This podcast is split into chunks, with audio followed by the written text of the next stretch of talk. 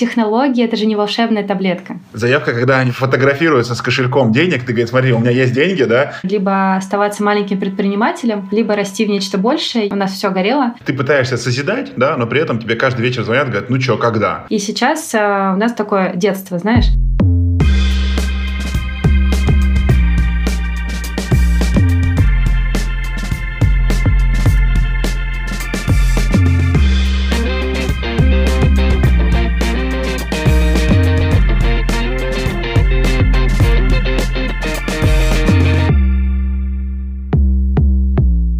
На связи Александр Долгов и наш кофейный подкаст True Business Story, где мы разбираем с кофейным рынком. Сегодня мы говорим с Анастасией Никитиной. Имя, возможно, вам ничего не скажет. Вам скажет имя Дода, Дода Brands и Drinkit. Это их проект новой кофейни, IT-кофейня. А, поговорили мы очень интересно. Я слегка разочарован, честно могу сказать, в этом выпуске, в тех цифрах и выручках, о которых рассказала Настя. Я ждал немножко другого, да, что с таким хайпом можно будет лучше. Но открытие в пандемию, открытие в бизнес-центре, когда все это не работало, оно заставляет наблюдать. Я уверен, что ребята сильно изменят рынок России, подходы фундаментально верные. Но я кое за что переживаю. Я искренне переживаю за вкус. Как они будут работать со вкусом, не знаю. Посмотрим, и впереди нас ждет очень интересный разговор с Анастасией, где мы разберем, что такое за зверь этот Дринкит и какое у него будущее, и как Настя оказалась там, где оказалась. Ну что, Анастасия Никитина и проект Дринкит.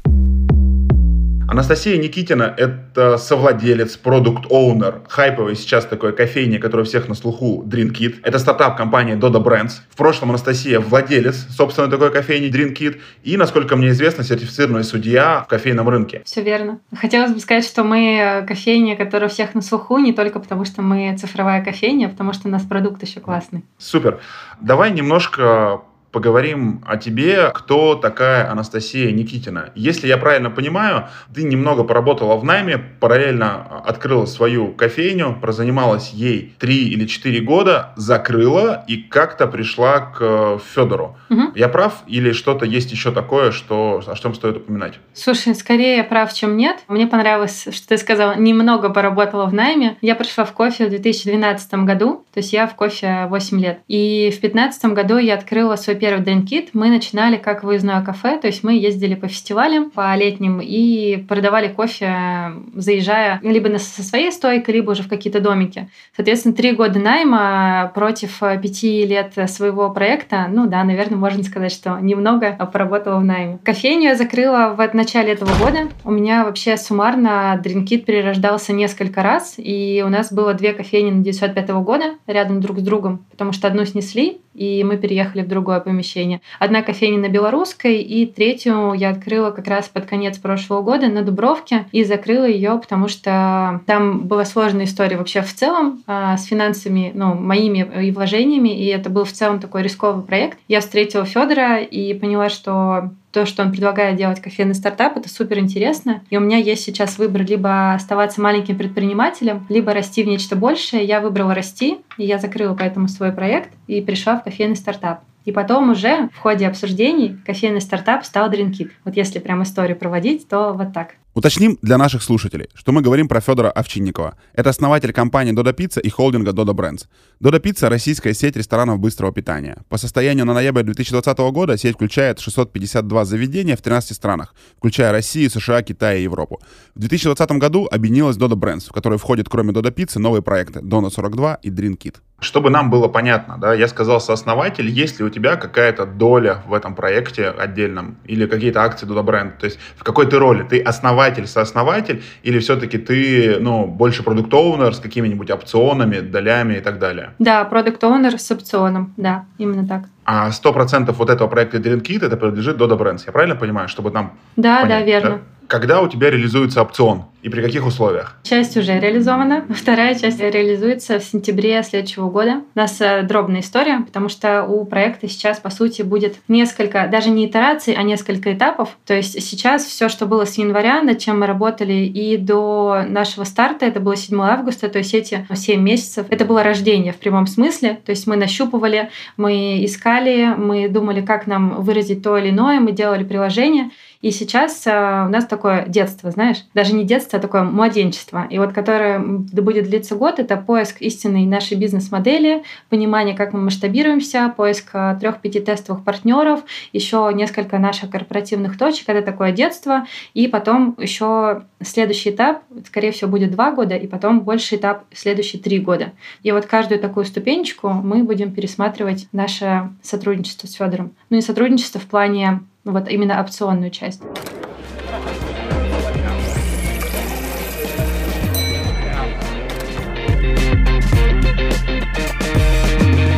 Нас слушают подкасты, и вот человек сидит в Сургуте, он говорит, какой там еще кит, что за дринкит, и как ты опишешь ему кофейню, что это за кофейня, что это за продукт? С точки зрения визуальной составляющей, с точки зрения бизнес-модели, сколько персонала, как это работает и как это будет работать? Отлично. А, смотри, это помещение, которое у тебя ассоциируется с кофейней. У каждого понятие уюта, оно разное, но это такое, знаешь, светлое помещение, где классные материалы. Это дерево, это замша, это мраморная столешница. Ты заходишь туда, и ты видишь э, чуваков, которые тебе приветливо улыбаются. И несмотря на то, что есть маски, они улыбаются тебе все равно приветливо. И это место однозначно про продукт. К продукту мы подходим с нескольких сторон. Для нас очень важно постоянство вкуса, и поэтому тот кофе, который ты там пьешь, это тот кофе, который тебе понравился, ты будешь за ним возвращаться, и он вот всегда такой, какой тебе понравился. У нас классный продукт с точки зрения кофейных зерен. У нас есть фильтр кофе, мы варим его на Эфиопии. Нам нравится Эфиопия натуральной обработки. Сейчас еще пробуем с зернами из Кении. И в эспрессо у нас тоже Эфиопия Амхару натуральная, и она прям классная. У нас есть есть несколько станций. Это тосты, это кофе, это касса.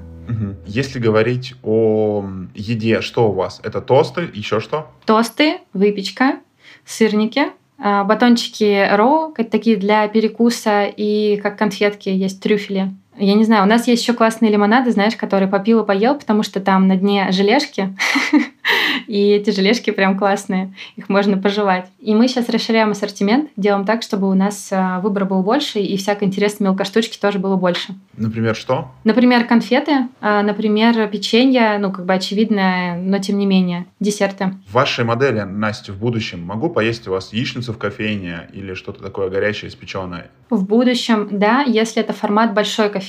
У нас есть формат кофейни БЦ, прям просто островок по типу кофе лайка. И есть э, вот формат для нас интересный, это большая кофейня, где у тебя завтраки целый день, и там ты можешь как раз так поесть, как ты описал. Остались ли у тебя какие-то личные твои задолженности по DreamKit? Я читал, что вы привлекали инвестиции в виде займов, да? Угу. Так как несколько было кофеен, да, поправь, если не прав, да? Вторую вы открывали, не окупив первую, не вернув деньги, и уже брали займ на вторую, потом было третья, третья там что-то вот как очень успешно, а денег не хватало. Я подоз... ну, то есть, так как я предприниматель, да, я с высокой долей вероятности подразумеваю, что денег денег-то вы вернуть человеку не успели. И что с этими задолженностями у тебя случилось? Смотри, задолженности есть. Такого, чтобы мы, ну, мы, потому что изначально мы вдвоем были, сейчас это я, такого, чтобы прям грубо нарушить договоренности и грубо что-то не вернуть, такого нет ни с кем. А у меня есть два человека, кому я должна вернуть финансы, и с ними у нас есть пролонгированные договоренности, то есть там люди готовы ждать. В меня тоже в какой-то степени это все равно про доверие. В меня верят, верят, что я это верну. У нас есть некие такие контрольные точки, благодаря которым люди понимают, ну, два человека, что все нормально там некоторые ежемесячные суммы, которые я гашу, все держат руку на пульсе, все доверяют, и мы договорились. У меня просто есть интересная история, как я не мог вернуть примерно 13 или 15 миллионов э, года два или три, потому что mm. не было, ну, не было с чего возвращать, да, сначала те люди верят, ну, все хорошо, да,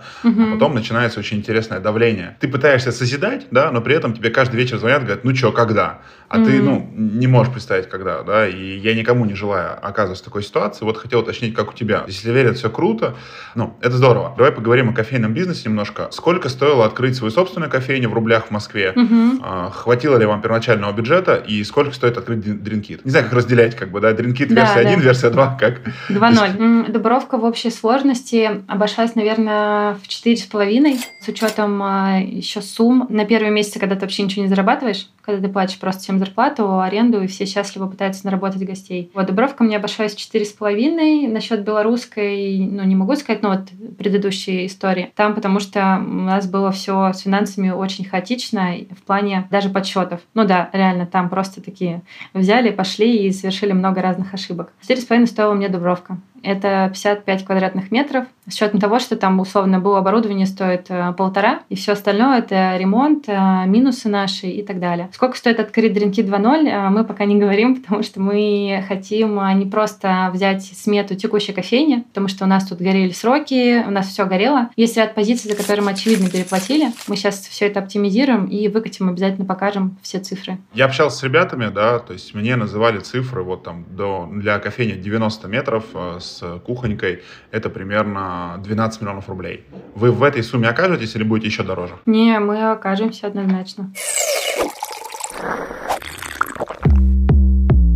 Я видел, что ты анонсировала посты и писала о выручке DreamKit, и что-то, видимо, тебе умер этот человек, который каждый день пишет отчеты, соответственно. Расскажи о цифрах. Цифры, которые были у DreamKit Beta и у DreamKit 2.0, какие они, чем отличаются? Если говорить про сентябрь, то мы, я его даже открыла, мы заработали 838 тысяч 71 рубль. И у нас было 9152 чека. Это заработали, это выручка? Да, это выручка, это 36-47 тысяч рублей в день. Чеков у нас было 300-500. Мы 23 сентября только отключили акцию «Три напитка по одному рублю». У нас была такая стартовая агрессивная акция для того, чтобы гости вообще скачивали приложение, с ним знакомились. Это вот «Три напитка по одному рублю». Был большой поток э, новых гостей, и поэтому вот такие цифры были там 500 чеков в день. А сейчас мы пришли к тому, что у нас 250 чеков в день. Если говорить про Drinkit э, первый, на 905 года по чекам у нас было примерно 220-250. У меня на 905 года было две кофейни. Первая прям самая большая, там 70 квадратных метров. Там мы делали очень хорошие выручки. У нас было в день от 70, причем мы там могли 60 тысяч, условно говоря, делать, не знаю, там до 4, а потом после 4 делать 10, максимум 20 тысяч рублей. Ну, потому что основной поток был с утра. Потом там начали сносить здания, и сейчас на месте моей кофейни и кластера, который был вокруг, там э, жилой квартал Лаки Плюс. И, соответственно, когда нас начали сносить, мы как бы переместились вглубь кластера, и рядом остались наши гости, которые работают рядом, и гости, которые фотостудии посещают, потому что там было много фотостудий, фото и видеосъемок. И у нас были выручки 40-50. Там прям кофейня была маленькая, 13 квадратных метров. Это был островок на первом этаже фотостудии, и для этого помещения это очень хорошие деньги. На белорусской у нас было, когда мы делали 65, это было хорошо. Когда мы начали делать бранчи, мы делали за 70. В среднем на белорусской мы, наверное, делали 60. Это было прям, ну так, это неплохо для нас с точки зрения кофейни, а кофейни в данной локации. Так, конечно, как предпринимателю я верила в белорусскую намного больше. Я хотела, чтобы мы бы там делали, ну, хотя бы 80, типа там 90-100 условно. Вот наличие приложения пока сильно не, поним... не поменяло модель потребления кофейни, как бы она никак не дает плюс гостей каких-то, да. И судя по тому, что вы говорили, что делали 500 чеков э, с учетом бесплатных напитков, а упали до 250 чеков, да, конверсия из бесплатной в платной пока не очень высокая получается, да. Ну, какие выводы ты можешь сделать, если можешь какие-то выводы уже сделать? Я могу сделать выводы, что есть а, ряд людей. У нас есть, во-первых, наше ядро, это 333 человека. Те люди, которые к нам ходят 2-3 раза в неделю и которых мы видим. То есть те как раз, которые заказывают через приложение. Есть люди, кого мы не видим, но то видим их только визуально. Это люди, кто заказывает через кассу. В общем, то ядро, которое мы можем посчитать, это вот 333 человека. Из них треть — это те люди, знаешь, для кого мы попали здесь и сейчас, и им просто удобно пользоваться технологиями, им просто удобно пользоваться приложением. Они такие типа, о, круто, буду заказывать через приложение. А конверсия не супер сильная, акция агрессивная и была направлена и на конверсию, да, поэтому было такое, что, ну, не было такое, что мы три раза давали людям попробовать напиток по рублю. И была задача познакомить людей вообще в целом с концепцией, и дать им попробовать что-то новое. Поэтому, не знаю, мне кажется, довольно странно говорить, что типа сейчас все, мы люди попробуют одну акцию, три раза закажут, и теперь будут заказывать только через приложение. Это привычка, и привычку надо менять, и привычку надо менять каждый день и понемногу. Классно, что мы зашли с агрессивной акцией, дали людям попробовать, и теперь большая задача их всех удержать и привлекать снова. Технологии — это же не волшебная таблетка. Мы э, много говорили про маркетинг, продвижение, вы много об этом пишете, да? Расскажите про менеджмент, соответственно. Кофе очень сильно сильно завязан на руки бариста, на повторяющие операции. То есть, чтобы я сегодня и завтра получал один и тот же стаканчик, у меня должен быть один и тот же бариста, как минимум. Особенно на рожков и кофемашинах, это не автоматы. Как вы этого добиваетесь? Как вы работаете с персоналом? Расскажи вот эту часть. У нас есть э, часть техническая. В идеале все, что только можно отдать технике, мы хотим отдать технике. Citizens of the Earth, you will be destroyed. На потоке это круто, потому что тебе дает стабильность вкуса, это первое. И второе, а, это тебе дает более веселого бариста, потому что они не темперуют 500 чашек в день, за них это делает, например, машинка, которая называется Pack Press. И у нас стоит кофемолка Mitas 2, который сам намалывает нужное количество, соответственно, бариста, он не тратит время, когда он взял холдер, поставил на весы, не знаю, лишние полграмма, ему кофемолка намолола, на эти полграмма убрал, потом затемперовал, потом вставил уже холдер в машину, ну, рожок, ты говоришь, рожковая. У нас э, кофемолка сама намолола, грубо говоря, сама остановила, нужно отстучать, нужно поставить пакпресс, и пакпресс тебе ровно затемперует. Дальше ты просто вставляешь машину, и у тебя льется классный эспрессо, который ты пробуешь, и как счастливый бариста, которому нужно только чуть-чуть вертеть рукоятку помола, а ты не тратишь никаких лишних действий. Соответственно, первое, что все, что только можно отдать машинам, мы отдали. Мы ищем еще тонкие бутылочные горлышки, чтобы отдать технике все, что может делать бариста. Пока вот такое трио. Это первый момент. Второй момент, когда мы запускались, а, мы мы брали ребят с разным опытом работы, ну, мы взяли себе такое правило, что независимо от того, какой у них опыт, они все равно проходят обучение. И нам проводил обучение Ася Чехович, она живет в Питере. А, очень такой классный специалист. Она работает по системе Бариста Хастел. У нее там есть еще свои включения. Она, короче, очень четкая и классно все объясняет. Это то, что мне было нужно и без снобизма. Она к нам приехала, сделала ребятам срез знаний, провела им трехдневное обучение. Четвертый день мы по сервису разговаривали. И затем уже откалибровала ребят я, и мы открыли DrinkKit. Мы столкнулись с тем, что где-то нас э, подвело оборудование, и мы начали улучшать наши напитки, и сейчас у нас, если честно, сильно вырос уровень, чем при самом открытии потому что при открытии мы еще не ожидали, что у нас будет прям 500 чеков. Соответственно, сейчас я тебе могу точно сказать, что да, зависит от рук бариста, но когда у тебя откалиброванный бариста в начале, когда они понимают, что есть стандарт, и главное, они понимают, какие приемлемые отклонения от этого стандарта, в рамках одной точки точно нет проблем. В рамках многих точек кажется, что это можно решить э, техникой и тем, что у тебя есть один старший на смене, ну, один старший на точке, который, по сути, как шеф-бариста. И он знает, что есть хорошо, что есть плохо, он постоянно на точке и может это качество поддерживать. Вот сейчас ответ такой, какой это будет в масштабе многих кофеин, это для нас еще задача, которая будет решаться и где-то меняться.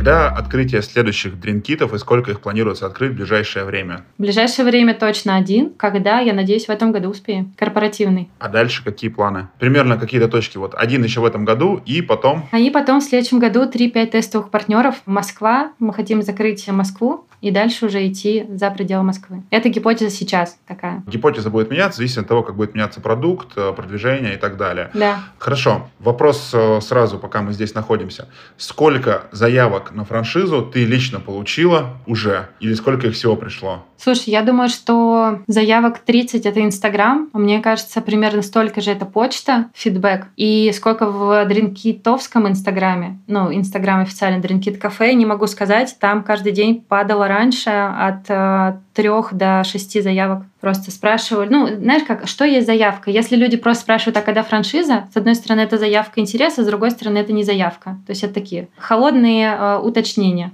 Заявка, когда они фотографируются с кошельком денег, ты говоришь, смотри, у меня есть деньги, да, я готов открываться, показывать диплом э, обжарщика, и говорит, я там, я, говорит, кугрейдер, я готов uh-huh. открываться, берите меня. Как вы собираетесь выбирать партнеров? Смогу ли я купить э, и стать вашим партнером э, под Ренкит? Что, каким критериям должен соответствовать? Будете ли выбирать или все, кто захочет? Какой план?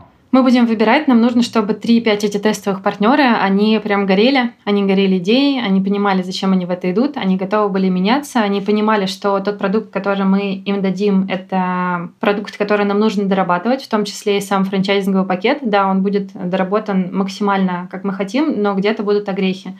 Это люди, которые с нами готовы будут дорабатывать концепцию, и это, да, скорее про отбор с точки зрения того, что это личное знакомство и беседа. Так у меня есть шанс или нет, как ты думаешь? А я не знаю, мы с тобой общаемся полчаса всего лишь. Блин, полчаса это уже нормально, уже можно либо отказать, либо согласиться на собеседование. Но мы встретились бы с тобой точно. Какие три э, самых важных вопроса ты задашь потенциальному франчайзи? К чему готовиться? Что будет, если ничего не получится?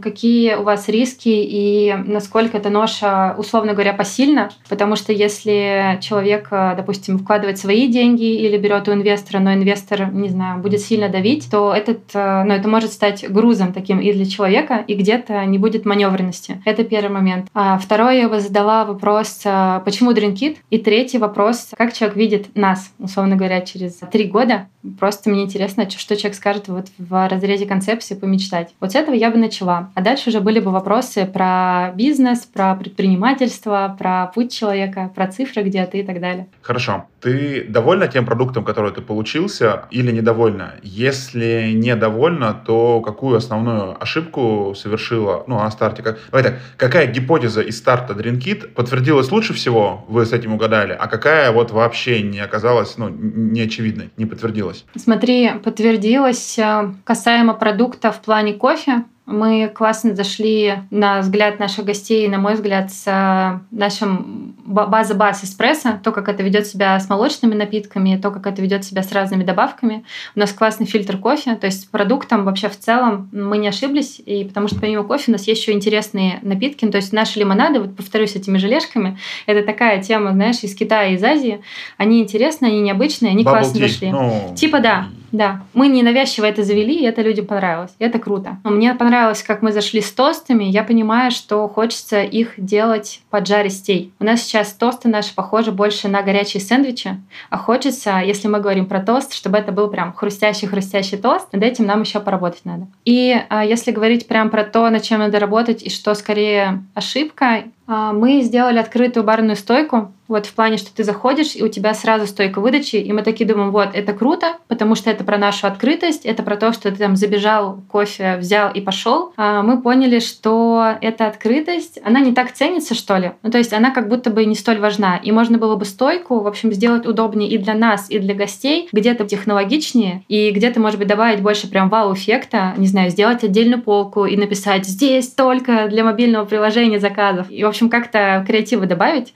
Вот барную стойку нам надо допилить. Вот это не получилось скорее, чем получилось. Вопрос про маркетинг. Какой, на твое мнение, лучший маркетинг для кофейни? Не только для вашей, а вообще, вот какой ты можешь дать совет? Какая лучшая реклама для кофейни? Что нужно делать? Посмотреть по сторонам, кто ваши соседи, и сделать так, чтобы ваши соседи про вас знали. Соседи — это те люди, кто живут, это те люди, кто работают, это те заведения, которые есть рядом в плане, не знаю, все возможные парикмахерские, магазины и так далее. И вот если вокруг вас все знают, это хорошо, потому что если у вас классный продукт, к вам придут, а если к вам не приходят, но про вас все знают, ну что-то надо менять. В любом случае, совет, э, чтобы про вас все знали, это, мне кажется, действенный. Действенная рекомендация.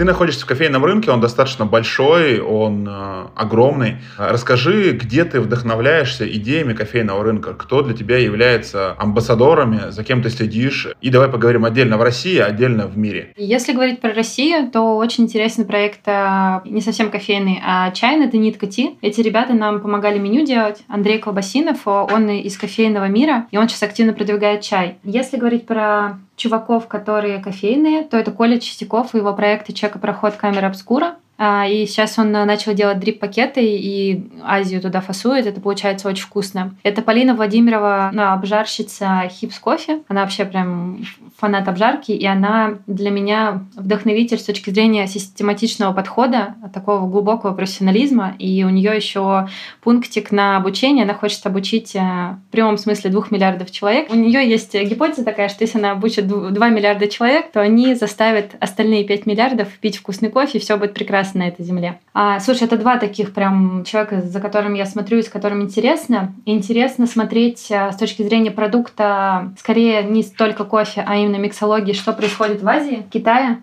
Все эти bubble tea, все эти тапиоки, это прям дико интересно. И это то, что мы хотим привносить к себе. Мы тапиоку хотели, кстати говоря, уже этим летом запустить, но она пропала из Москвы везде. Поэтому мы ее будем запускать а, позже, ну то есть следующей весной. Из зарубежных очень крутые ребята для меня это Joy and Juice. Потому что у них очень движовая атмосфера. Можно посмотреть в интернете, на ютубе, как они проводят э, свои собеседования, и у них не собеседования, у них кастинги, то есть прям толпы молодых людей и девушек, которые на скорость делают соки и смузи, и это прям э, супер движовая история, и они прям такие все движушные. Это Blue Bottle за счет своего качества продукта и такой, знаешь, Apple-аристократической визуальной составляющей, и это интересно.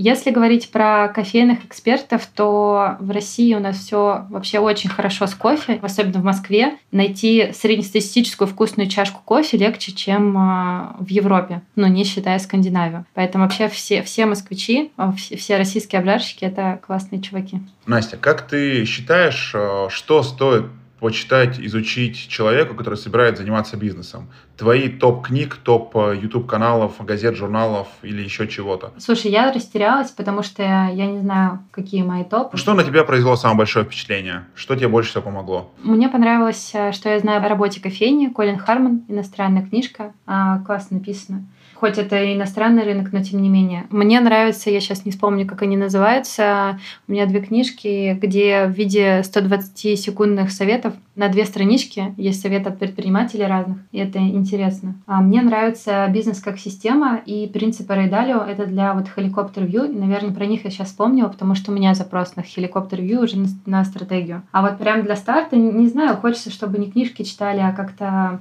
может быть, лучше с кем-то пообщались или подкаст послушали. Вот, видимо, твой подкаст надо слушать. И подкаст, э, если вот про кофейных, то, что делал Сережа Митрофанов Rockets Coffee, Rockets on Air, по-моему, они переименовались, это тоже было классно. Я к тому, что хочется, чтобы люди действовали. А так, по финансам, ну, то смотри, что нужно, чтобы начать? Нужно понять, как бы, где ты хочешь, нужно точно не засиживаться и действовать, и нужно понимать цифры, уметь читать. Вот уметь читать, начиная от Excel, заканчивая, там, не знаю, люди сами могут найти, что они хотят почитать, если они хотят разбирать цифрами. Мой финальный вопрос, самый любимый. Твои три качества, почему ты предприниматель? Потому что я скажу, а ты мне скажешь, это качество или нет. Потому что есть много энергии, которую хочется отдавать, и есть какая-то потребность и желание заряжаться от других. То есть энергия порождает энергию. Есть э, искренний интерес, ну, вообще сделать что-то с той идеей, которая к тебе пришла. И это больше про сервис, скорее, чем про предпринимательство. Ну, просто классно делать людям классно, и хочется всем сделать максимально хорошо. И в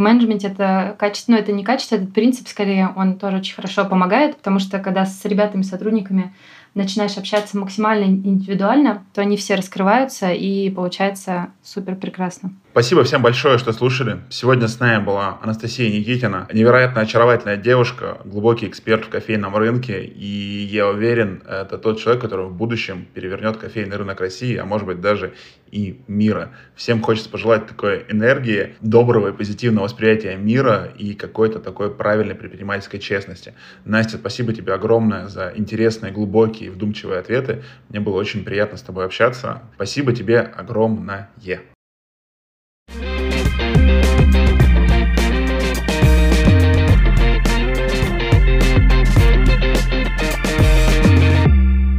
Сижу, думаю о том, что можно сказать в итоге. С одной стороны, мне безумно нравится, что делает Федор Овчинников и его команда. Как они подходят к продукту. Это безумная открытость, это желание делиться информацией, это желание развивать и менять рынок предпринимателей и стараться делать так, чтобы люди занимались бизнесом, и бизнес в России был таким бренд-амбассадорством. С другой стороны, я вижу, что обладая таким колоссальным ресурсом, они получают, ну, такие прям не вдохновляющие результаты с первого раза. Я немножко расстроен. Ну, наверное, наверное, это магия Федора и магия Дода, она меня очаровала. И когда я вижу цифры по некоторых из их пиццерий, меня это удивляет. Но я не смог стать постоянным клиентом Дода пиццы, потому что это не моя пицца. Вот этот вкус все-таки немножко не мой. Я люблю дровяную пиццу, я люблю пиццу со вкусом дороже.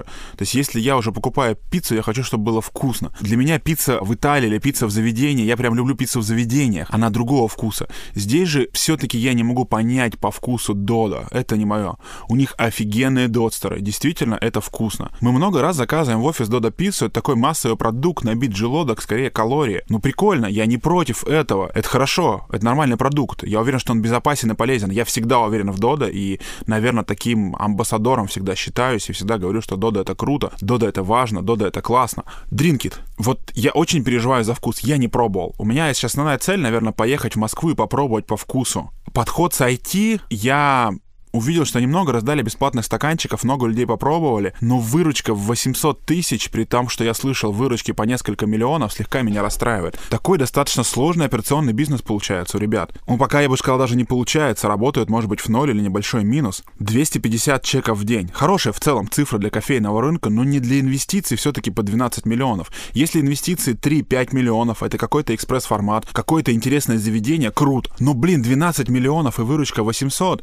Да come on, у меня чебуречная в Первоуральске делает 700 тысяч рублей. Это она делает сейчас не в сезон, это город Первоуральск. А мы говорим с вами о кофейне в Москве. Да блин, при этом она говорила, что ее прошлый проект, там были больше выручки. Было с бранчами до 80 тысяч рублей в день. Это хорошо, 2,4 миллиона.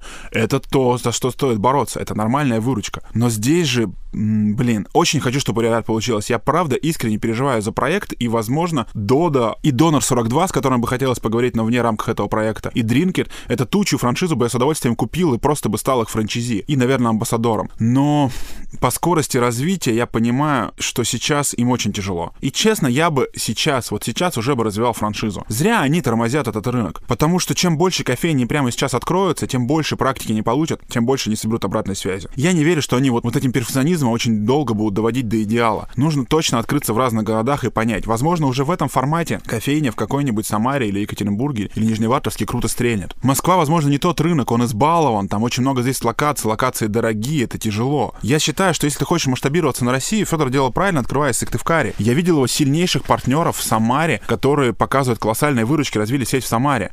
Почему они Дринкет и Донор открывают в Москве? Москва безумно сложный рынок, дорогой рынок. Понятно, что завоевать и победить Москву очень хочется, но Россия не Москва, не знаю для меня вызывают очень много вопросов, больше, чем ответов я получил с этого интервью, сильно задумался. Хочется, конечно, с такими людьми говорить еще. 333 человека всего ядро через приложение, переосмысливая эту цифру, это мало. Ну, то есть все-таки вот эта автоматизация через кофейню тяжело. Я пользуюсь мобильным приложением для заказа кофе у Академии, когда надо предзаказать. Но это неудобно, честно. Ну, то есть все-таки быстрее заехать и сказать, и я не всегда знаю, что я хочу. И вот это тапание в мобильное приложение, я понимаю, что меня чуть-чуть напрягает. Я регулярно пользовался доставкой Яндекс Еды в пандемию, и мне тяжеловато выбрать. Я хочу все-таки понюхать, посмотреть, поговорить с бариста. Есть какая-то атмосфера кофейни вот этой такой. Не уверен, что здесь нужна автоматизация. Автоматизированная кофейня, приложение круто, но это не мысль. Мысль все-таки это вкус, э, интересная подача блюд, классные интересные напитки, классная подача.